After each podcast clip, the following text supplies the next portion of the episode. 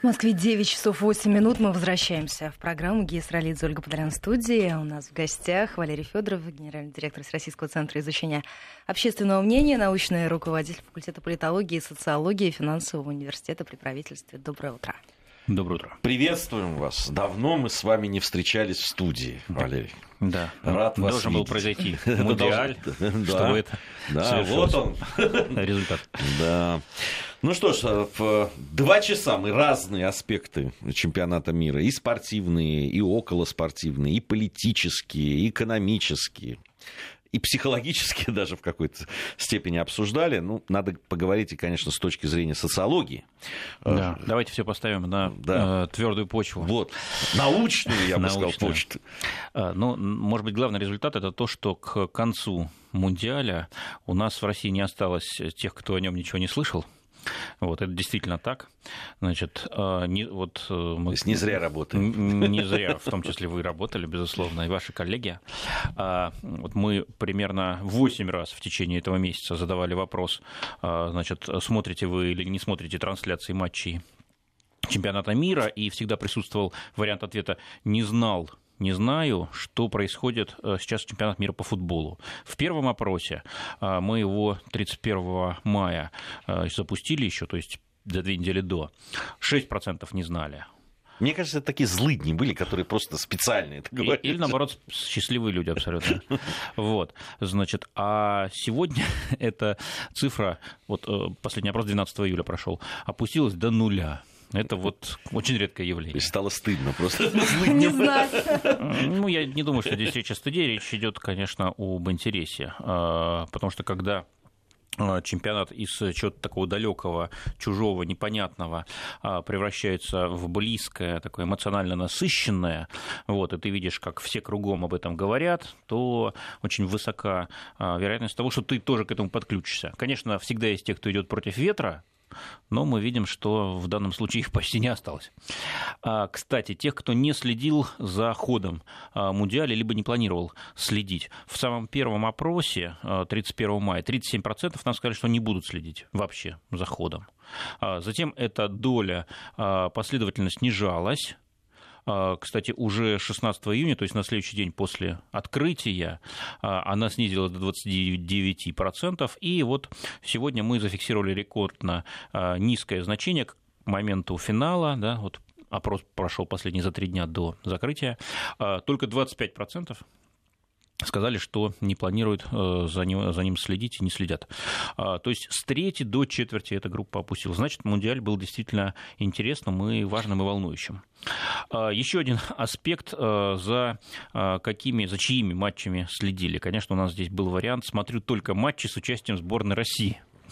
Вот. а 32% планировали это делать за две недели до начала а, чемпионата. Затем эта доля а, возрастала до 40-41%. Явно это было связано не только с общим футбольным драйвом, но и с выступлением, с качеством игры наших соотечественников. Вот. И до 39%, вот на 39% эта доля значит, остановилась. Ну и последний э, вывод. Э, те, кто сказали, что регулярно смотрят э, трансляции матчей Мундиаля, их доля тоже выросла. Вообще говоря, мы перед Мундиалем фиксировали не рост, а спад интереса к футболу. Причем он э, такой не конъюнктурный, не ситуативный, а наоборот долговременный тренд. То есть э, доля футбольной аудитории на протяжении многих лет снижалась. Сегодня мы вид- видим, что Мундиаль развернул э, этот тренд в обратную сторону. А Если 31 мая 20% нам сказали, то есть каждый пятый, что будет регулярно смотреть трансляции, то 12 июля к закрытию уже 32%.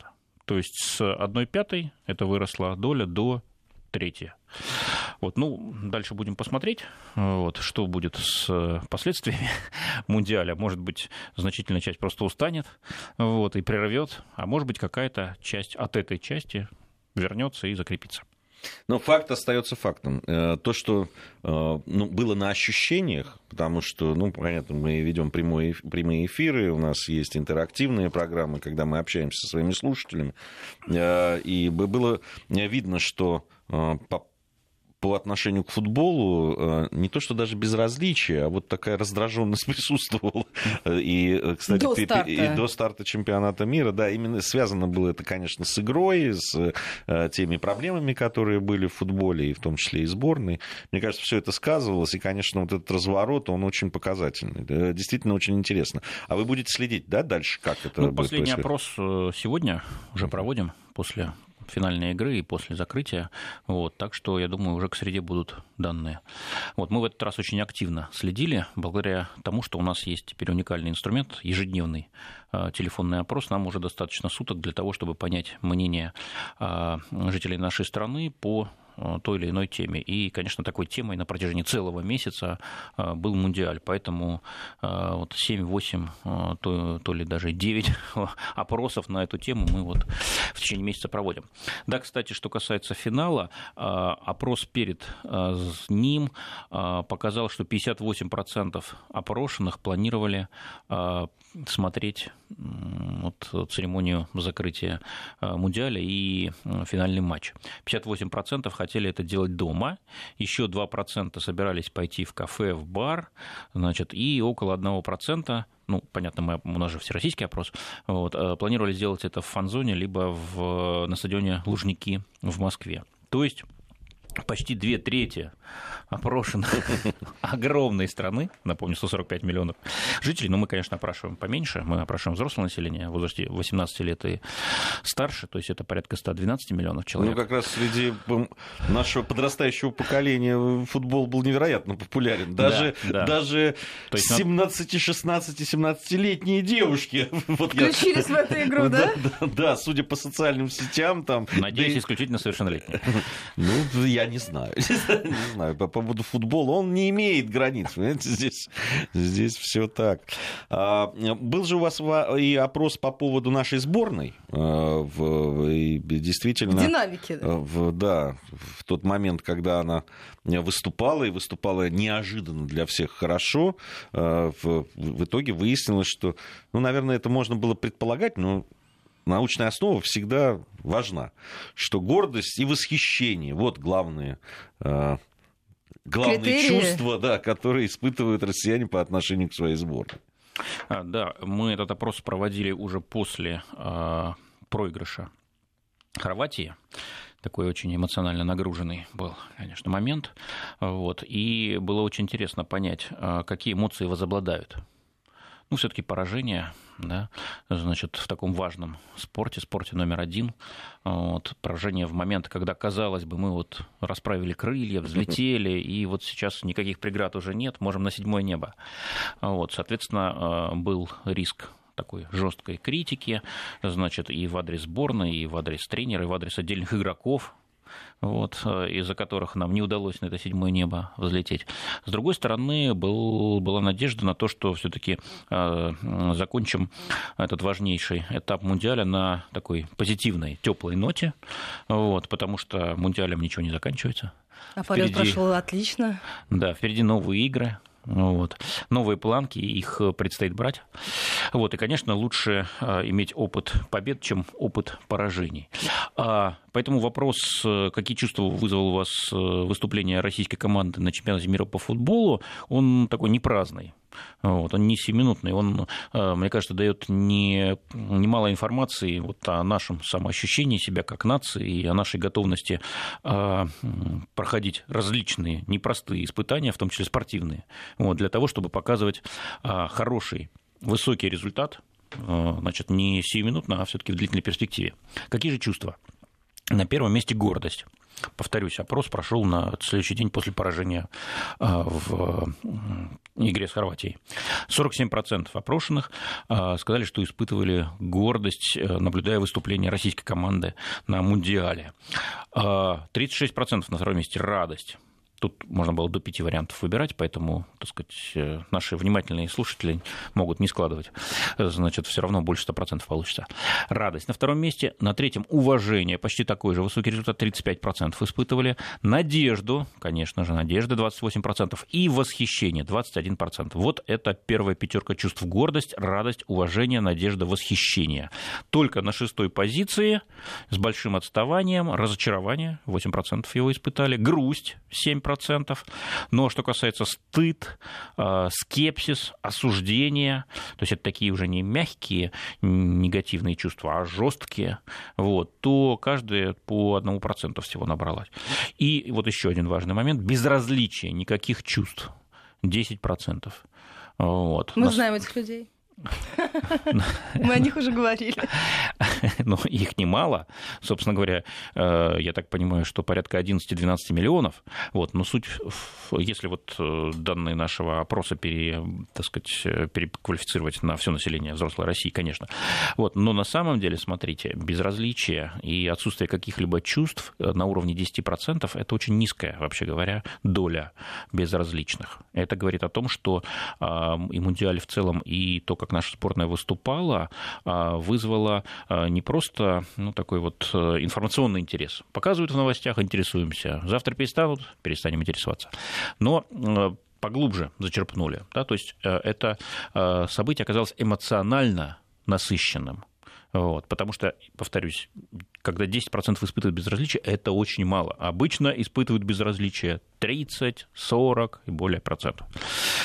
Так что несмотря на то, что не удалось значит, выйти в финал нашей сборной. А Все равно мы ее любим, мы ее уважаем, мы ей гордимся, и мы рады тому, что у нас такая сборная, которая так выступила на этом чемпионате.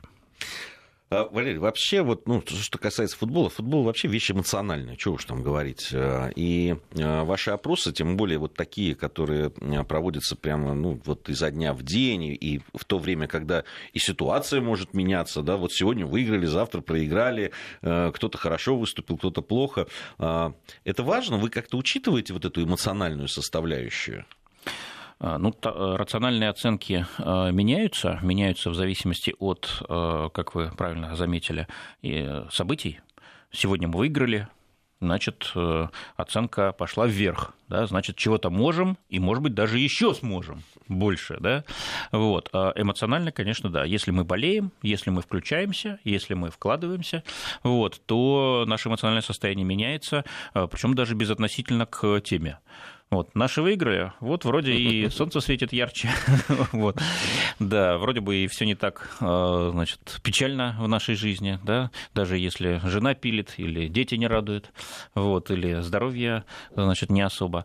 А, это, конечно, очень важно, безусловно. А почему мы следили так внимательно? Ну, вы правильно, а, повторюсь, сказали, это трудно предсказуемая история. Конечно, наверное, найдутся э, гениальные прорицатели, осьминоги, значит, или люди, вот, которые э, смогли предсказать, э, как будет развиваться значит, траектория этого чемпионата и кто вылетит, а кто дойдет до финала, и кто победит. Но, в принципе, таких людей очень мало вот, э, расчетливых таких, которые способны предусмотреть все.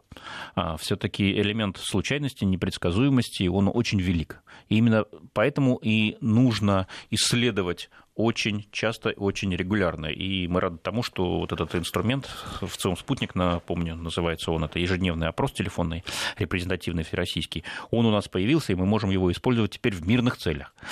А, скажите, а вот у вас же был опрос, я помню, э, опрос в преддверии чемпионата мира. Как люди относятся к проведению чемпионата мира, э, кто за, кто против, там и так далее.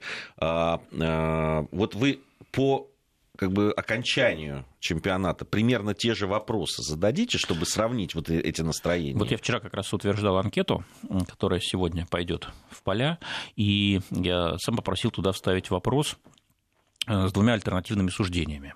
Первое э, суждение такое, примерно, ну, так сказать, точно не помню, но вот смысл такой, что, конечно, затраты были большие, много хлопот, много усилий, но этот праздник спорта был настолько захватывающий, значит, настолько интересный, важный, что, в общем, правильно, что мы взяли на себя эту ответственность и провели чемпионат. И альтернативные суждения. Конечно, праздник был столько интересный, значит, волнующий, яркий, красочный, а, значит, но все-таки усилия слишком велики, и эти деньги можно было потратить на что-то другое с большей пользой. Вот. Это именно э, такая методика альтернативные суждения. Посмотрим, значит, как разделяться мнения, э, значит, и э, что возобладает. Ну вот, ждать уже недолго, через пару дней вот, мы поймем. То есть мы получим картинку до и после чемпионата да. вот, эти, вот этого да. мнения. Да. И это интересно. А, у нас до большого события сегодняшнего встречи президентов Соединенных Штатов и России есть еще время, и у вас же был тоже опрос по этому поводу на встречу саммиту президентов США и России в Хельсинки. Давайте об этом поговорим. Да. Опрос мы провели за неделю до саммита. Можно было тоже так сказать, постараться совсем-совсем за пару дней. Вот. Но я посчитал, что это такого особого смысла не имеет. Дело в том, что а, в России особых таких вот столкновений, опять-таки на фоне, на фоне Мундиаля, который увел а, внимание даже самых политизированных а, значит, зрителей, слушателей, мыслителей, увел, так сказать, с внешнеполитической повестки на спортивную. Так вот, особой дискуссии не было. Вот в Штатах, напротив, была очень острая дискуссия, она и сейчас продолжается. Нужно ли Трампу встречаться с Путиным? Значит, ну, не опасно ли за спиной это? CNN они продолжают об этом говорить да, уже который что, день. наверное, не надо встречаться. Но вот у нас дискуссии нет, поэтому мы действительно опрос провели за неделю, и я уверен, здесь ничего не поменяется до того, как мы услышим о результатах уже этой встречи. А это, я так понимаю, будет только сегодня вечером, может быть, даже завтра утром. Итак, э, с чего начнем? Начнем с оценки э, нынешнего э, уровня, качества двусторонних отношений между Россией и Соединенными Штатами. Дружественными их сегодня считают только 2% россиян. Увы. Хорошими, добрососедскими 1%, нормальными, спокойными 7%. А, так что явно э, не так сказать, вот, зеленый полюс в наших отношениях сегодня. С другой стороны, если говорить о враждебности, э, только 9% полагают, что наши отношения с Соединенными Штатами сегодня враждебные. Большинство за ним, так сказать, э, занимает среднюю, такую промежуточную зону. 26% а, оценивают их как прохладные, 49% как напряженные. И это, прямо скажем, довольно много, потому что, скажем, а, год назад, летом 2017 года, мы похожий вопрос задавали, вот, и тогда напряженными их считали только 30%. А сегодня уже 49. Вот, так что мало хорошего, увы, сегодня в двухсторонних отношениях. Значит, встреча точно нужна. Ну вот Дональд Трамп только что в Твиттере отписался по поводу как раз отношений Вашингтона и Москвы никогда не были хуже, чем сейчас, из-за глупости Соединенных Штатов и охоты на ведьм. Смелый человек. Да. Чего-чего этому ему не занимать, это точно, абсолютно. Значит, э, теперь интересный вопрос. Э, мы попросили оценить, э, чего добивается каждый из двух участников этого саммита, Владимир Путин и Дональд Трамп. Увы, мы этот опрос только в России проводили, не, не, не в Соединенных Штатах тоже, там было бы интересно посмотреть зеркальность оценок, но пока вот имеем данные только по нашей стране. Итак, чего добивается Владимир Путин? Мы предложили два варианта. Либо он добивается решения проблем в отношениях и сближения наших стран, то есть такая равноправная, горизонтальная повестка, и другой вариант – стремится укрепить позиции своей страны за счет другой. Ну, понятно, в данном случае за счет Америки. Смотрите, как разложились мнения. 62% полагают, что нам чужого не надо, и Путин добивается э, значит, решения проблем в отношениях. Только четверть, 23% полагает, что э, Путин стремится укрепить позиции России за счет Америки. Но вот насчет Дональда Трампа э, взгляды более скептические. Только 14% верят в то, что он за равноправие. 71% ожидает, что на саммите в Хельсинки Трамп будет пытаться э, укрепить позиции Америки за счет России. Поэтому э, ожидания вполне такие осторожные. Вот, и практически никто не ждет прорыва. Практически никто не ждет, что э, Трамп и Путин выйдут и скажут, что все проблемы решены, и теперь мы дружим, как, скажем, во времена Клинтона и Ельцина. Вот, таких ожиданий нет. Поэтому перейдем к прямому вопросу, эта встреча принесет для России положительные результаты или принесет отрицательные, или никаких результатов не принесет. Ну вот смотрите, 56% пока не ожидают практически никаких результатов для России от этой встречи. 33% ожидают результатов положительных, только один отрицательных результатов. Поэтому назовем общее настроение, такое выжидание, э, осторожность, э, но все-таки с небольшим оптимистическим э, значит, фокусом. Все-таки надежда есть. Ожидание, что будет хуже, чем сейчас в результате этого саммита, мы не зафиксировали. Вот. Более того, даже каждый четвертый, 25% ожидая, опрошенных ожидает, что в ближайшие 2-3 года наши двусторонние отношения улучшатся. Большинство, правда, стоит на той позиции, что не будет ни улучшений, ни ухудшений, а нынешний модус двусторонних отношений, скорее всего, закрепится и продлится на протяжении вот этой вот перспективы 2-3 года. 54% считают именно так. Похоже, что многие из э, опрошенных вами, э, Валерий, придерживаются мнения и э, э, мысли, которые высказал э, наш министр иностранных дел Сергей Лавров, который сказал, что сам факт того, что мы разговариваем, уже, в общем, факт, безусловно, положительный, исходя из того, что происходило в последнее время. И мы сейчас должны будем прерваться буквально на несколько минут. 9 часов почти 35 минут. Мы возвращаемся в программу Гейс Ролидзе и Ольга Подоляна в студии. У нас в гостях Валерий Федоров, гендиректор ВЦИОМ, научный руководитель факультета политологии и социологии финансового университета при правительстве. Для ваших вопросов 5533 Вести в начале сообщения и плюс 7 903 170 63 63. Ну вот, пожалуй, с вопросов и начнем, которые пришли. Э, спрашивает, э, не подписался, правда, человек, ВЦИОМ собирается проводить опросы по выборам губернаторов. Э, вообще, как это происходит? Ну, конечно, собирается. Мы регулярно их проводим. Вот другое дело, что публикуем редко. Вот, в том числе редко публикуем, потому что когда публикуем, значит, тут же находятся такие умные головы, которые говорят, ага, значит, знаем мы, для чего вы это опубликовали. Для того, чтобы показать, что позиции, значит, кандидатов от партии власти сильны, и надо идти голосовать только за них, если не хочешь потерять свой голос. Вот, это регулярно, значит, такую волну поднимает, значит, и создает, так сказать, у нестойких, значит, умом людей, значит, впечатление впечатление, что мы вместо исследований занимаемся чем-то совсем другим. Вот, поэтому, конечно, проводим, вот, но какого-то широковещательного публикования результатов мы делать не а, планируем. А для чего тогда это делается? Вот вы проводите, не публикуете или публикуете редко. А вот смысл тогда? Знаете, исследования – это очень дорогое дело. У нас за свой счет мы проводить такие исследования, конечно, не можем. Конечно, мы их проводим для значит, тех, кто э, готов э, их заказать и оплатить.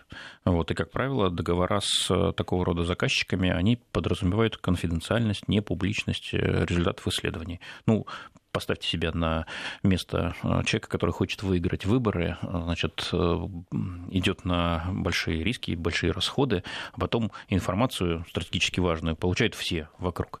Вот, конечно, значит, не очень хочется оказаться в такой шкуре. Вот, поэтому в большинстве случаев заказчики, это, кстати, не только выборов касается, но и значит, вполне таких экономических, скажем, социальных вопросов, не приветствуют опубликование результатов.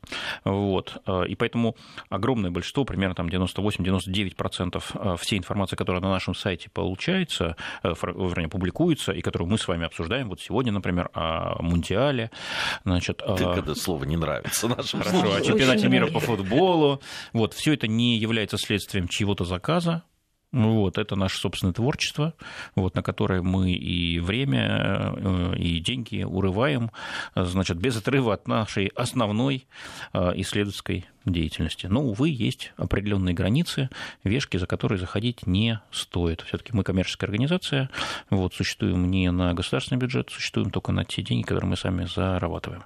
Скажите, вот э, это тоже касается, наверное, специфики вашей работы, и один из вопросов там э, говорят о расхождениях между результатами опросов и реальными результатами. Э, ну, это Выбор. касается выборов, да. Да, безусловно. А, конечно. И парламентских, конечно. и президентских президентских и так далее. Значит, тут есть два больших класса причин расхождения. Первое. Все-таки, когда мы проводим опросы, мы спрашиваем людей о намерениях. И они нам говорят о своих намерениях. А результаты выборов – это уже не намерение, это действие. И теперь я вас спрошу, а вот между тем, что вы хотите, и тем, что вы делаете, есть какой-то зазор, есть какая-то дельта, есть какая-то разница? Или одно равно другому? Ну, очевидно. Очевидно, разница есть. Поэтому, конечно, будет и разница, будет и зазор между э, нашими опросами, данными наших опросов и данными голосования. Это нормально. Вот. Наше искусство состоит в том, чтобы, наблюдая очень долго и задавая эти вопросы на протяжении длительного времени, а мы этим занимаемся уже больше 30 лет, вот э, величину этого зазора, а также направление этого смещения э, значит, анализировать и уже на основании этих данных делать свои какие-то экспертные заключения. Ну, например, там за КПРФ сказали, что придут, проголосуют 8%, но наша экспертная оценка, наш прогноз состоит в том, что это будет там 12 или 14%. Почему? Потому что мы на протяжении многих лет наблюдали, что за КПРФ всегда говорят меньше, а голосуют больше. Насколько больше? Вот примерно на такую-то долю. Вот это, так сказать, первое замечание. Второе замечание, я думаю, что э, в каком-то смысле э, в этом вопросе есть такая установка, что, может быть, и э, исследования-то честные, но нечестные результаты. Вот. Ну, вполне возможно такое. Значит, у нас, увы, нету э, исследовательских возможностей проверить эту гипотезу.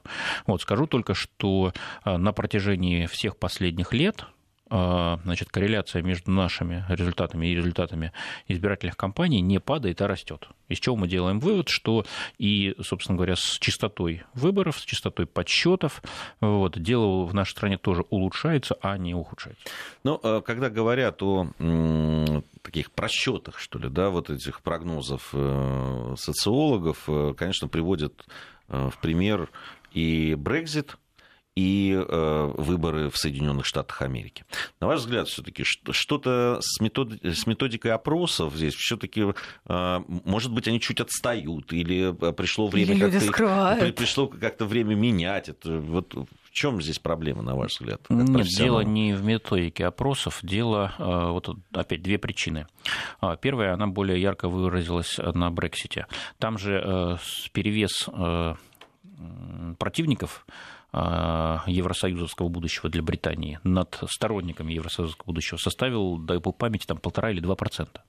То есть голова к голове. Это вот такой уровень значит, раскола общества, да, э, где, так сказать, э, доминирование одной группы над другой очень неустойчиво и, в общем, количественно укладывается в рамки того, что называется значит, погрешность измерения. Поэтому предсказать нас чисто научными методами, кто возобладает при таком расколе, просто невозможно.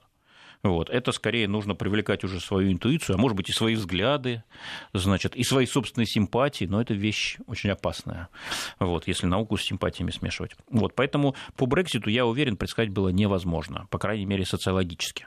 Вот. А другое дело, что эксперты, которые долгое время наблюдают за настроениями, могли вспомнить о том, что значит, все-таки а, и правительство, и а, основные средства массовой информации, и обе партии на самом деле, ведущие консервативные и а, значит, социал, ну, либористская, я сейчас говорю опять-таки о Британии, а перед Брекситом а, агитировали а, за то, чтобы остаться в Евросоюзе а, так сказать, партизаны в кавычках, да, то есть те, кто шли против течения, ну, например, там партия независимости, вот какие-то там... Ну, часть консерваторов. Часть консерваторов, таких диссидентов. Да, да, да, да. Они агитировали за выход. Вот. И вот это вот партизанское движение, мы часто видим, что оно такое антиэлитное, оно такое во многом популистское, вот, и э, на опросах оно схватывается чуть меньше, чем на самом деле. То есть некоторые люди, которые симпатизируют этому движению, не говорят нам честно о том, что они симпатизируют. Но потом, когда а, в тишине избирательного участка, да, и когда ты один на один с урной остаешься, вот, и никто за тобой не следит, и ты выходишь из под этого коллективного давления, вот, ты делаешь тот выбор, который тебе ближе. И вот эксперты, которые а, за этим наблюдают, они могут, конечно, предсказать, что при таком разделении стенка на стенку, скорее всего, возобладает не официальная позиция, а позиция, а, значит, такая партизанская, оппозиционная. Вот, это по Брекситу. Что касается по Трампу, там очень сложная система э, голосования. Я напомню, что все-таки если считать по головам, по голосам, избирателей, головам и голосам, то выиграла выборы президента Соединенных Штатов Америки в 2016 году Хиллари Клинтон. А если учесть, что там э, побеждает, и уже неоднократно мы видели такую ситуацию, не тот, кто наберет больше голосов, а тот, кто наберет больше голосов в специально, так сказать, просчитанных, даже не штатах, а отдельных графствах, так у них районы называются. Вот э, тут задача расчета становится очень-очень сложной. А, и тем не менее, американские социологи достаточно, и, так сказать, полстеры, да, то есть это те, кто занимается а, не, так сказать, глубокими такими вопросами социологической науки, а просто подсчетами а, изучения общественного мнения, они достаточно квалифицированы, достаточно опытны для того, чтобы это предсказать. Я думаю, здесь речь идет о цензуре о цензуре не э, в представлении как такой государственной цензуре, официальной цензуре, да, когда в каждом средстве массовой информации сидит э, цензор с полномочиями запретить к публикации ту или иную статью или там письмо, вот, и газеты потом выходят с, так сказать, белыми полосами. Нет, такого, конечно, нет. Речь идет о а, значит, такой вот идеологической цензуре, значит, которая, безусловно, существует в самой открытой, самой либеральной, самой свободной стране под названием Соединенные Штаты Америки. Вот сейчас, например, главный орган этой цензуры – газета «Нью-Йорк Таймс» вот, чьи колумнисты каждое утро задают политическую повестку значит, всему сообществу журналистов э, Соединенных Штатов. У нас сейчас информация о погоде, затем мы продолжим наш интересный разговор. Валерий Федоров э, сегодня у нас в гостях. Продолжаем нашу программу. В Москве 9 часов 47 минут. По-прежнему э, у нас в студии Валерий Федоров, генеральный директор в ЦИОМ. И продолжаем мы обсуждать ну, мы тут и, и методики, и то, и то, какие ошибки, и так далее. И в, заодно и, э, те э, опросы и исследования, которые в ЦИОМ провел. Очень любопытное, конечно, у вас было исследование по поводу э, мирового правительства. Да, и я уже даже собираю отклики на это исследование. Значит, большинство экспертов сказали так, как какая ужасная пропаганда в России. Пропаганда убедила людей в том, что существует мировое правительство, и оно на все влияет. Значит, то есть вот люди, наши, э, эти эксперты, так называемые, нашли в результатах нашего вопроса подтверждение своим значит, критическим взглядом. Вот. А я, э, знаете, говорю, ребята, вот. А вы хотите сказать, что конспирология – это болезнь России? Вы хотите сказать, что в Соединенных Штатах нет конспирологии? Вы хотите сказать, что нет ее в Европе, нет ее в арабских странах? Да, нет там её... еще больше. Безусловно, просто там не проводятся такие опросы, они боятся такие опросы проводить чтобы значит, не показывать, как на, на, на самом деле, насколько общественное мнение отвергает вот эту официозную доктрину. Вот. А мы не боимся. В этом плане Россия действительно страна гораздо более свободная. Вот, как бы тому не, э, этого не хотелось э, значит, не признавать многим. Так вот, опрос по мировому правительству. Второй раз мы его проводим. Первый раз 4 года назад провели, вот сейчас решили повторить. Базовый вопрос. Значит, существует ли некая организация или группа лиц, которая влияет на все мировые процессы и контролирует действия властей многих государств? Или такой э, силы, организации, группы лиц не существует?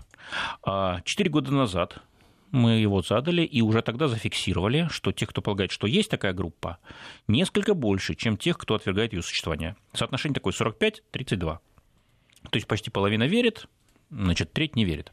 Прошло 4 года, не просто 4 года, напомню, это были 4 года глобальной турбулентности, конфликтности, враждебности, а, большого числа труднопредсказуемых событий вы сейчас назвали, только два из них, их на самом деле было гораздо больше, эти два избрания президентом США антиглобалиста Трампа да, и Брекзит, то есть выход э, Великобритании из э, Евросоюза.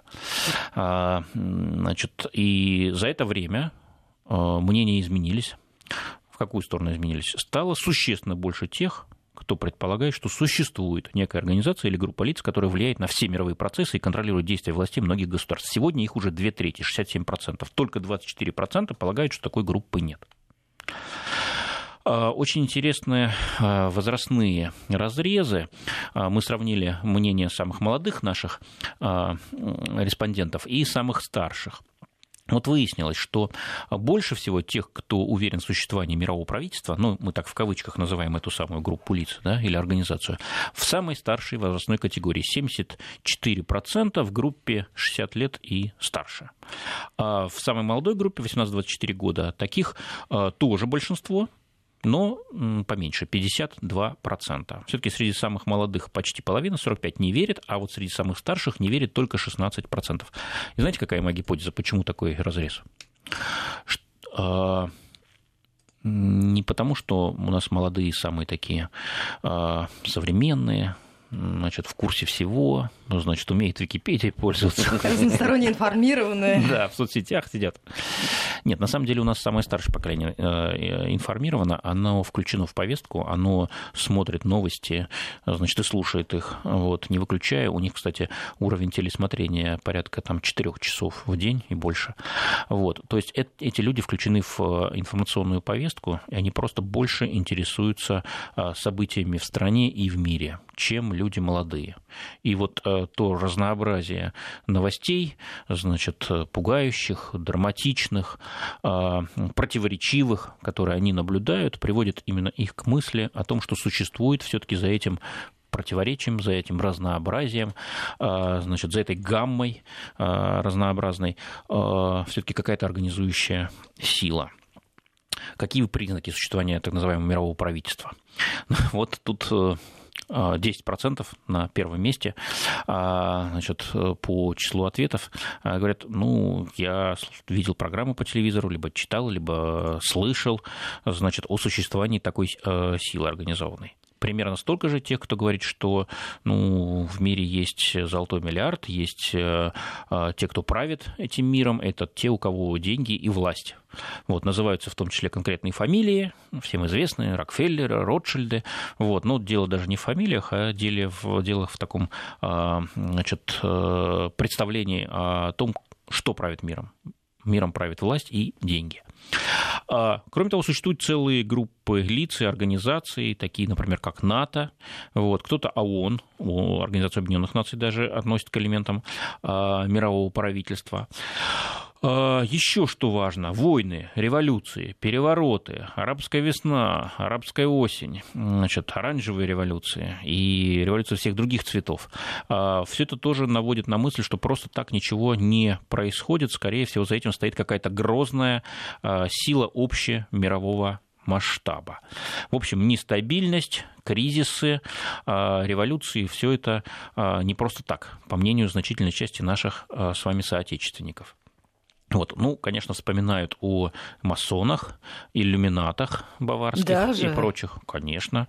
Вот, э, значит, кто-то о протоколах сионских мудрецов вспоминает. Ну, в общем, э, уже больше ста лет, э, значит, появляются разнообразные, значит, теории о том, кто на самом деле правит миром, и, в общем, люди у нас все это тоже не перестают читать и на, этот, на эту тему думать. Теневое правительство, группа Сороса, Бильдерберг Нюрнбергский клуб и так далее и тому подобное. То есть все эти реально существующие организации, вот. А, они действительно существуют, встречаются, принимают какие-то заявления, решения. Вот. А, по мнению многих э, наших соотечественников, это все признаки существования а, этого самого мирового правительства. Конечно, есть и те, кто полагают, что ничего подобного нету, что на самом деле в каждой стране есть свое правительство, каждая страна свою политику ведет и свои цели преследует. И есть мнение, что в принципе так сложен наш мир, так он противоречив и разнообразен, что невозможно группе лиц, одной группе лиц управлять всем а, этим безобразием. А, значит, э, нет доказательств существования мирового правительства, тоже есть такая точка зрения. В общем, а, споры продолжаются, но пока в этих спорах доминирует группа тех, кто полагает, что все-таки что-то подобное некой всемирной силе, пусть и теневой, пусть и скрывающей себя, но проявляющей через какие-то действия, все-таки эта группа доминирует сегодня. Ну, это интересно, там э, таких прямых опросов в Соединенных Штатах Америки не было, но я читал, буквально недавно была информация о том, что там значительная, там, по-моему, около 40% э, граждан Соединенных Штатов верят, что э, несколько семей да, богатых управляют всем миром. Ну что ж, спасибо, спасибо вам огромное большое. за этот разговор. Валерий Федоров у нас был в гостях, гендиректор ВЦИО, научный руководитель факультета политологии и социологии финансового университета при правительстве.